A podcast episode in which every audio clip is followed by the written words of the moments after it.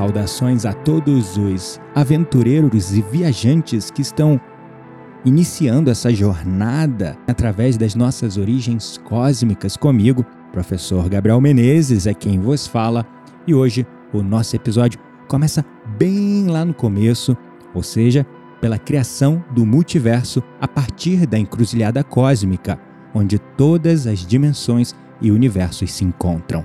Então, apertem os cintos e vamos embarcar juntos nesta jornada cósmica.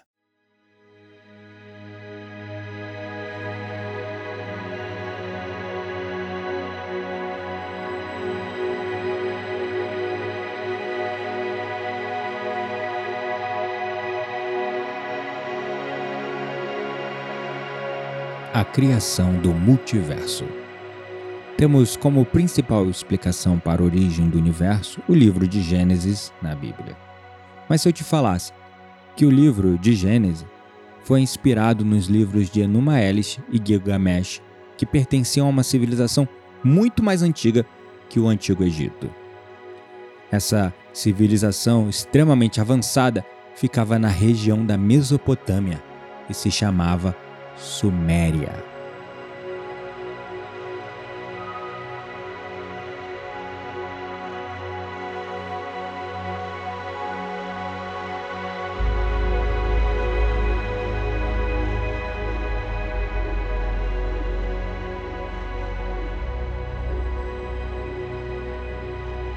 A base do livro de Eric von Däniken é a investigação de artefatos arqueológicos muito antigos que retratavam naves espaciais e seres humanoides supostamente míticos do tamanho de gigantes, que eram os reis deuses que governavam os seres humanos num passado muito remoto. O autor do livro Eram os Deuses, os Astronautas dedicou a vida à pesquisa pelo mundo todo e defende em seu livro a existência de outros seres inteligentes no universo, propondo que extraterrestres tenham trazido grandes conhecimentos ao nosso planeta. A evidência disso estaria nos achados arqueológicos, monumentos antigos, mapas e marcas intrigantes em solos rochosos que Däniken analisou em várias partes do mundo. Ele comparou, por exemplo, fenômenos semelhantes ocorridos em épocas e culturas muito diferentes. Assim, o livro Eram os Deuses Astronautas se tornou um best-seller mundialmente consagrado por milhões de leitores, um estudo de misteriosos remanescentes da antiguidade à luz do conhecimento científico de nossos dias. Desde os Incas, Astecas, Toltecas até a Suméria, Egito Antigo, são diversos os artefatos que retratam estas imagens, no mínimo, intrigantes. Correto? Ademais, Eric foi um dos primeiros a questionar as explicações esdrúxulas dadas para a construção de obras megalíticas que até hoje nós não temos, repito, nós não temos tecnologia para fazer cortes tão precisos em pedras extremamente densas e duras ou equipamentos de carga que consigam levantar pedras de toneladas para amontoá-las sobre as outras.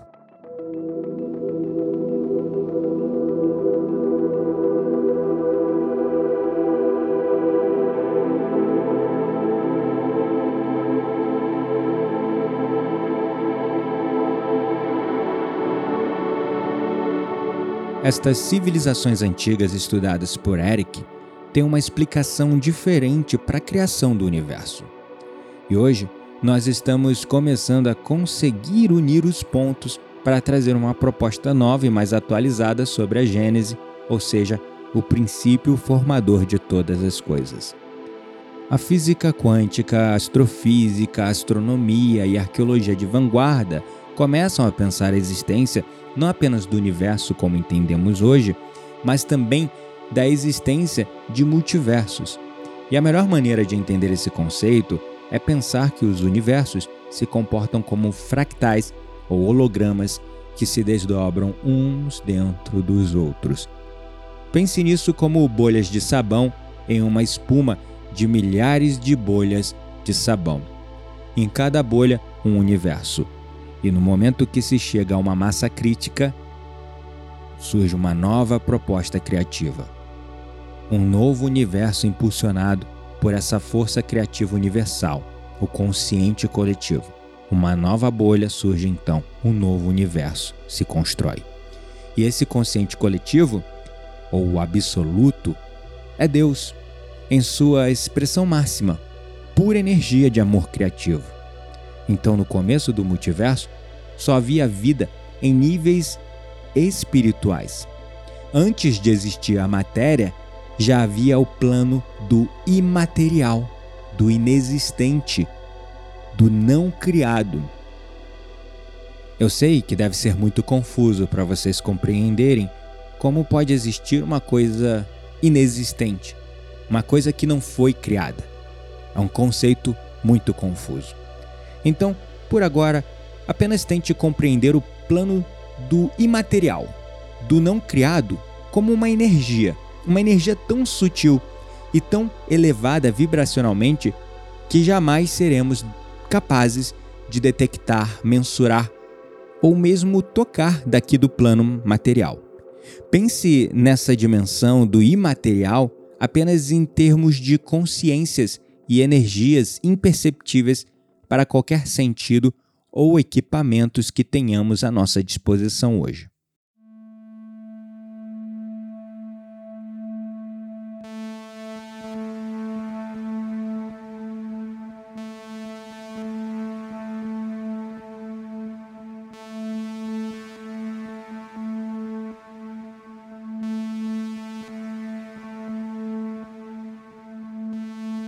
A nossa ciência hoje declara abertamente que conhece e aceita três estados de energia e matéria no universo. Através de seus estudos e tecnologias, definindo assim a composição do universo local em 4 a 5% de matéria física, 22 a 25% de matéria escura e 68 a 72% de energia escura. Sendo que na energia escura se encontra os vestígios da chamada antimatéria, cuja composição ainda não foi compreendida. Então, a nossa ciência aceita esses três estágios de energia: matéria física, matéria escura e energia escura. Para entender a existência e os universos além do plano da fisicalidade humana e das outras realidades dos universos extraterrestres, seria preciso criar um holograma de partículas e antipartículas que pudesse estabelecer uma conexão entre a realidade física e as realidades que existem muito além do plano de reações químicas e atômicas do nosso universo local. De maneira mais simples, podemos dizer que o nosso universo local é o reflexo estrutural de outro universo paralelo em outra densidade e frequência atômica. O multiverso é um espelho de fractais de outros universos que vão se espalhando pelo tempo e espaço de forma ilimitada, replicando a energia primordial da fonte, que é infinita para os parâmetros humanos. A energia gravitacional, que até hoje os cientistas não conseguem explicar, é vida pura em outros estágios de consciência e representa o fluxo da energia da consciência cósmica suprema em outros estágios superiores. A consciência gera energia. Energia existente em todo o fluxo de troca de partículas no universo, que por sua vez gera energia gravitacional primitiva em outros patamares do universo. O universo invisível existe há tempos incontáveis para os padrões humanos, muito antes do que a nossa noção pífia de tempo pode contar. O universo invisível possui energia, assim como consciência cósmica. Antes da formação de egos ou consciências no mundo invisível, tudo o que era e apenas existia era a fonte originária de tudo o que é, o que chamamos de Deus primordial ou Deus com D maiúsculo. Esta consciência suprema que não podemos compreender supostamente com o simples desejo de expressar-se em sua essência criacional, experimentando a sua própria criação, impulsionou um Big Bang espiritual antes de haver um Big Bang material que deu forma ao nosso universo local. Esse Big Bang espiritual criou que podemos chamar de Avona Chantar, um cinturão de fractal energético expandindo através dos portais do não criado para dar estrutura ao cerne do multiverso ou às ilhas paradisíacas, como dito em algumas leituras. Para nós, pode ser difícil compreender e tendemos a acreditar que a vida está limitada pela matéria, sendo que o que acontece é justamente o contrário. A consciência, o ser consciente, é de fato e realmente o fundamento de toda a vida. Assim aconteceu primeira vida em níveis suprafísicos, onde a consciência criadora era canalizada em grandes pedaços, enormes extensões de Deus, que quando surgiu esse universo, se uniram livremente ao projeto criativo.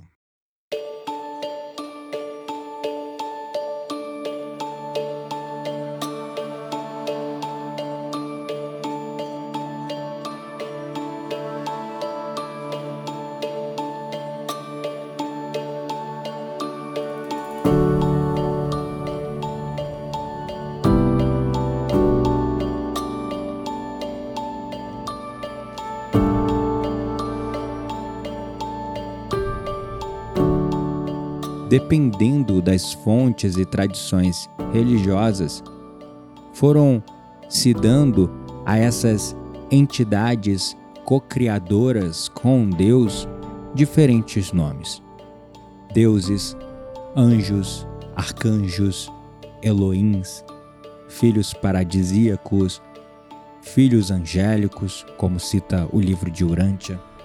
E essa nomenclatura é apenas uma percepção cartesiana apoiada na fisicalidade, onde nós precisamos dar nome para alguma coisa para entendê-la, para criar significado. Quando se descreve um filho paradisíaco, é natural que nós humanos tentemos fazer uma correlação humana ou tentemos personificá-los em avatares individualizados. Esse é um erro comum para a maioria das culturas que se encontram aprisionadas às limitações humanas de seus corpos e templos, tentando dar nome ao inominável, forma ao informável, tentando limitar o ilimitado. No entanto, no estágio de estudos que vocês estão adentrando nesta saga e irão se aprofundar através desta série nos próximos episódios que serão exibidos aqui no nosso canal de podcast, isso precisa mudar profundamente, pois a reconexão da memória cósmica da própria essência de vocês descarta por completo essa referência humana corporal. O universo é composto de energia e a alma é energia temporariamente inserida dentro de um corpo biológico. Isso deve ser um parâmetro básico, permanente, para que vocês possam prosseguir nos estudos neste ponto de sua jornada que não tem mais retorno. Logo, esses níveis de existência é o que hoje começamos a compreender por matéria escura. Como o próprio sentido comum tem indicado, Deus ou os Elohims não são senhores de barba sentados em tronos dourados, enfadados com os erros da humanidade nos punindo. Essas entidades são pura energia. São consciências que cocriam com a fonte principal, Deus, que é o consciente coletivo ou a consciência universal. Alguns chamam de amor inteligente, inteligência amorosa, criador de tudo que é, fonte de tudo que é. Enfim, dê o nome como você quiser, para isso que é ilimitado e inominável. Para poder iniciar o processo da vida, era necessário inserir um percentual da consciência dos co-criadores para seus novos projetos, que em algumas literaturas é definido como supramônadas. Para fins de definição, mônada é um conjunto de almas e consciências. Ok? Então, mônada é um conjunto de almas e consciências. Logo, supramônadas são o conjunto de supraconsciências, supra-almas, ou seja, o conjunto de consciências de filhos paradisíacos dando forma ao plano do não criado. O desenvolvimento da consciência de uma supramônada ocorre num patamar de energia de compatibilidade frequencial com seus criadores. Assim ocorre a extensão dos criadores como uma rede cristalina de geometria sagrada e campos gravitacionais que são pura consciência, que formataram as diferentes dimensões desde Avona Shantar, de onde a partir dela seria posteriormente modelado o nosso tempo, o nosso universo local e suas possibilidades infinitas de criação e cocriação, porque afinal também estamos cocriando o tempo todo. Cocriando com os nossos pensamentos, com as nossas palavras, com as nossas opiniões, estamos nos sintonizando a realidade que queremos viver seja consciente ou inconscientemente, logo estamos cocriando a nossa realidade. Se você olha para a direita e vê uma porta, é ali que está a sua realidade, essa porta que você está vendo. Se você decide olhar para a esquerda e você vê uma janela, é aquela realidade que você está escolhendo viver e ver. Então, o Big Bang, que supostamente deu origem a toda a vida, na verdade deu início apenas ao nosso universo local sendo que já houveram universos muito mais antigos que o nosso, posteriormente criados. A energia seguiu se expandindo, densificando-se, fruto do desejo criador desses filhos paradisíacos, até que chegou o ponto em que se deram conta de que podiam dar um passo a mais e criar a matéria bariônica, a fisicalidade do mundo material em que nós movemos. E formaram então assim a tal da matéria, formaram as estrelas, clusters, galáxias e planetas, ordenados todos em diferentes níveis multidimensionais. E há muitas dessas estrelas e planetas foram dotadas de consciências próprias para ajudar no trabalho cocriacional neste novo nível de fisicalidade multidimensional, dentro de um sistema perfeito de lei e ordem universal, da fonte. Esse princípio se fazia necessário, já que as estrelas, dada sua massa colossal, deformam o espaço-tempo a tal ponto que atuam como pontes diretas entre as realidades físicas e extrafísicas, possibilitando assim a passagem de partes fractais desses filhos angélicos, entidades, almas e outros distintos tipos de seres vivos e conscientes que se projetavam para cocriar. Em um dado momento, esses filhos angélicos se deram conta de que podiam criar vida biológica nesses novos mundos materiais. E as primeiras formas de vida material foram os insectoides, dadas as duras condições ambientais destes mundos primitivos. Foram insetos dos mais simples que, paulatinamente, foram alcançando formas de vida inteligente até criar autênticas colônias de insetos, mesmo que em níveis ainda bastante básicos de desenvolvimento genético e consciencial. Em uma segunda fase, surge a forma de vida reptiliana na constelação de Draco, os dragões alados, que eram uma raça etérea de quarta dimensão. Eles respiravam metano e exalavam fogo devido às reações químicas ocorridas no seu próprio sistema biológico. E é daí que surgem as lendas de dragões alados cuspindo fogo. Veremos nos episódios posteriores dessa saga que uma raça de dragões de hierarquia Elohim teria um papel importante na criação e desenvolvimento da Terra. Como dito, eram dragões de quarta dimensão que conhecemos hoje como plano astral, e essa natureza deles permitia com que eles se deslocassem pelo espaço e tempo, chegando a Rigel de Orion, que é uma estrela azul bastante potente e jovem. Na constelação de Orion, há muitas estrelas jovens e energéticas onde os povos draconianos proliferaram e foram se diversificando em distintas raças répteis em seus processos de adaptação aos ambientes aos quais estavam inseridos. E uma terceira fase surge então no nosso universo local a raça mamífera, desenvolvendo-se em várias constelações, raças e sub-raças aproximadamente 7,5 bilhões de anos em nossa escala terrestre, surgiu então na estrela de Vega, na constelação de Lira, o projeto humano adâmico por direito e mandato divino. Essa raça adâmica já havia sido implantada com êxito em diversos universos mais antigos e era então chegada a hora de realizar-se também aqui em nosso universo local, chamado em algumas literaturas de Nebadon. Trabalharam então nesse projeto tanto entidades Elohim, combinado ao apoio de raças felinas de Sirius A, e raças delfínicas, cetáceas e anfíbias de Sirius B. Essas raças se adaptaram e adaptaram a sua genética com o apoio dos Elohim e deram origem ao primeiro ser humano físico, que teria sido, segundo alguns apontam, Jesus, o Cristo, que na época vibrava entre quinta e sétima dimensão, a mesma em que hoje vibram mestres ascensos como Buda, entre outros. Hoje, apontam algumas fontes que Jesus estaria supostamente vibrando na 18ª dimensão. E ele é a expressão humana direta de Mika, um deus com D maiúsculo, também conhecido como Eu Sou no nosso universo local. O deus Eu Sou, governador do nosso universo local.